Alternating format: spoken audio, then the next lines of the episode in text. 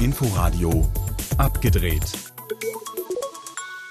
Herzlich willkommen. Am Mikrofon begrüßt Sie Alexander Soyer und Sie hören das Filmmagazin hier im Inforadio abgedreht. Kino im Gespräch.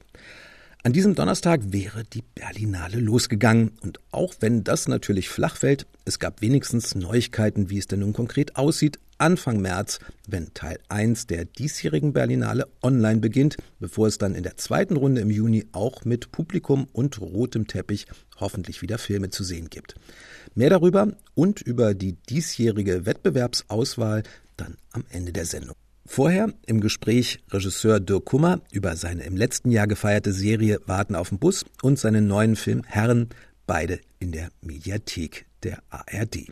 Und im Porträt haben wir Helena Zengel, Systemsprenger-Entdeckung und jetzt an der Seite von Tom Hanks auf Netflix in dem Western Neues aus der Welt zu sehen, der natürlich auch zu den Streaming-Tipps dieser Woche gehört.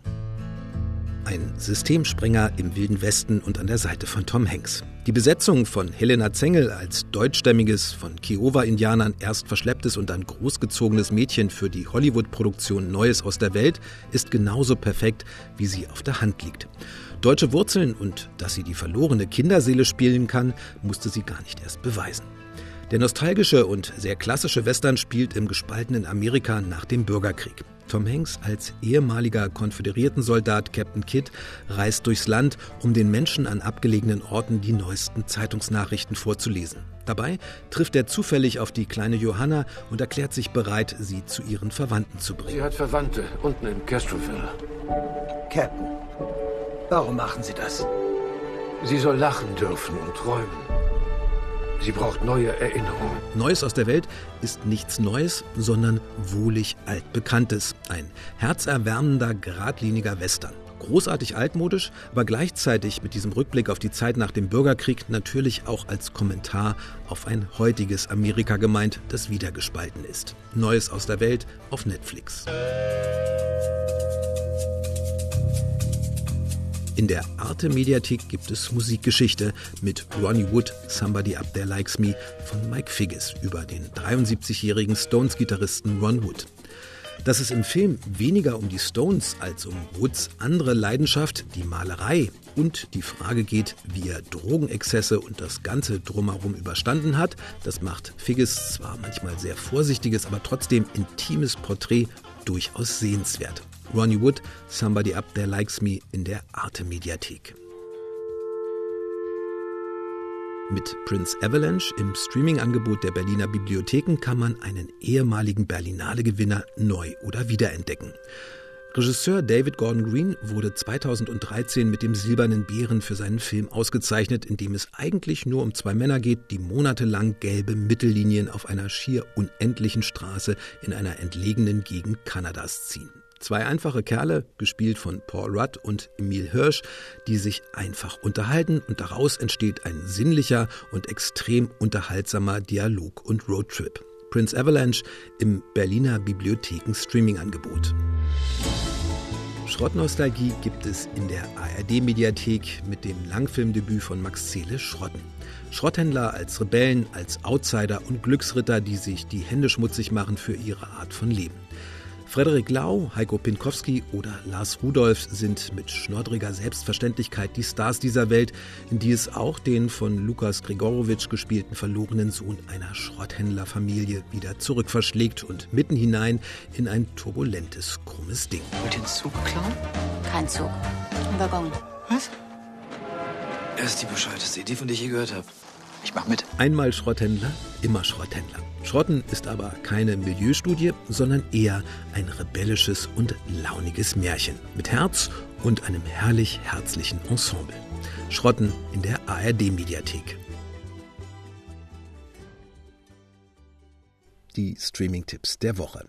Helena Zengel, ausgezeichnet mit dem Deutschen Filmpreis als beste Schauspielerin für ihre unfassbare Leistung in und als Systemsprenger, hat es prompt nach Hollywood geschafft und ebenfalls prompt auch dort sofort Preischancen. Sie wurde nominiert für den Golden Globe und nun ja, sie hat sogar Chancen auf eine Oscar-Nominierung. Anna Wollner stellt dieses quirlige Berliner Mädchen ein bisschen näher vor. Lebhaft und Aufgeweckt, das beschreibt die zwölfjährige Helena Zengel wohl am besten. Sie kann kaum stillsitzen in der Videokonferenz, redet mit Händen und Füßen und das wie ein Wasserfall, ist kaum zu stoppen. Ehrfurcht vor Tom Hanks, ihrem Schauspielkollegen und Spielpartner an dem Western Neues aus der Welt, für den sie im Herbst 2019 in New Mexico vor der Kamera stand, hatte sie nicht, vor allem nicht, weil sie erstmal nicht so richtig wusste, wer Tom Hanks überhaupt sei. Wenn jemand gesagt hat Tom Hanks, dann wusste ich schon, dass er ein Schauspieler ist und so ungefähr, wer er ist. Aber ich war mir da noch nicht so genau, ich sag mal, darüber bewusst, über seine Größe. Und von daher kann ich ihn nicht wirklich, weil er ja eher so Erwachsenenschauspieler ist ist und Erwachsenenfilme macht. Es ist eine Mischung aus kindlichem Charme und Berliner Schnauze, die Zengel im Gespräch immer wieder durchblicken lässt. Eine willkommene und überraschende Unbedarftheit, mit der sie am Ende auch Tom Hanks um den Finger gewickelt hat. Also Tom ist ein total lustiger Mann. Er hat immer einen Witz auf Tasche. Er ist sehr selbstbewusst. Also er ist ein super netter Typ. Er ist ein krasser Gentleman. Ähm, er ist für alles bereit, er kann ganz viele Dinge, er ist auch immer noch sehr sportlich, also man kann mit ihm auch viel machen. Manchmal sind wir auch einfach rumgerannt oder er hat mich Huckepack genommen. Und ähm, ja, unsere Freundschaft war halt, wir haben uns ja kennengelernt, erst circa zwei, drei Tage vor äh, Filmbeginn. Die erste Scheu war schnell verschwunden. Tom Hanks hat Helena Zengel Englisch beigebracht. Sie hat sich auf ihre Art revanchiert. Beigebracht, klar, ich habe ihm ein bisschen Reiten beigebracht, sofern wie wir dann eben Zeit hatten. Äh, auch ein bisschen Deutscher kann sagen, wo ich finde, etwas zu essen. Ähm, und Milchkaffee und Pflaumenkompott. Äh, das kann das schon alles sagen, die wichtigsten Sachen. Ähm, wir haben zusammen vom Schauspiel voneinander gelernt und vielleicht auch, wie man gut mit Kindern drehen kann. Zengel ist trotz ihres Alters ein Profi. Mit vier Jahren ist sie zur Schauspielerei gekommen, über eine Freundin ihrer Mutter, die eine Schauspielagentur hatte. Sie sagt selbst, sie konnte früh gut ihre Gefühle zeigen, stand gerne im Mittelpunkt und war selbstbewusst, alles andere als schüchtern. Der Schritt, Schauspielerin zu werden, für sie ganz natürlich. Gelernt, tatsächlich habe ich das Schauspiel, glaube ich, nicht. Es ist einfach natürlich gekommen äh, und ist meine Leidenschaft und es ist einfach, finde ich, ein unglaublich toller Beruf. Das Einzige, wo ich manchmal ein bisschen nervös bin vorher tatsächlich, sind dann die Reden, die man hält, weil man möchte niemanden vergessen oder sich niemand irgendwie blöd fühlt. Bei der Verleihung der Lola, dem deutschen Filmpreis, hat sie vor allem ihrer Mutter gedankt. Die Dankesrede für die Golden Globe Verleihung am 28. Februar kann sie jetzt auch schon mal üben. Natürlich auf Englisch. Systemsprenger-Star Helena Zengel zu sehen an der Seite jetzt von Tom Hanks in Neues aus der Welt auf Netflix. Ein Beitrag von Anna Wollner. Drei Damen vom Grill, zwei Herren von der Bushaltestelle und aktuell in der ARD-Mediathek gibt es Drei Herren vom Klo mit Dirk Kummers Alltagskomödie Herren. Zuletzt wurde Kummers erste Staffel der RBB-Serie Warten auf den Bus gefeiert und man kann sein Regiehändchen und ganz ähnliche Ideen jetzt auch in Herren wiedererkennen. Ja, das, ist, das liegt vor allen Dingen daran, dass es äh, das gleiche künstlerische Team ist. Es ist derselbe Kameramann, derselbe Cutter. Also äh, sind einfach Leute dabei gewesen, die, äh, die mit mir dieselbe Sprache sprechen, ja. Ist eine andere Autorin, aber sozusagen von dem, was, was die wichtigsten Sachen beim Film sind, nämlich der Schnitt und, und die Kamera, war das ähnlich, ja. Zwei Ossis warten auf den Bus in Brandenburg, drei schwarze Berliner putzen denkmalgeschützte Pissoirs in Berlin. Und dabei wird über Gott, die Welt, über Vorurteile und Klischees und das Leben geredet. In dieser Reduzierung steckt natürlich auch die Möglichkeit, wie beim Theater, intensiver an der Sprache, an, an den Figuren, an, an Dialogen zu feilen, was natürlich, was für, für eine Wirkung immer unglaublich schön sein kann, dass man sozusagen einen, einen Alltag der Figuren herstellt, der sehenswert ist und der einen so reinzieht. Und bei den drei Klo-Männern ist es natürlich so, dass man merkt, das ist so exotisch oder so, so eine Welt, die noch nie jemand so gezeigt hat. Also ich kenne keinen Film, der auf deutschen Klos spielt. Außer Taxi zum Klo vielleicht von damals, aber das ist auch ein anderes Genre. Aber nicht nur das Putzen öffentlicher Toiletten gibt es selten im deutschen Fernsehen zu sehen, sondern auch komplett nicht weiße Hauptcharaktere und ihre Geschichten.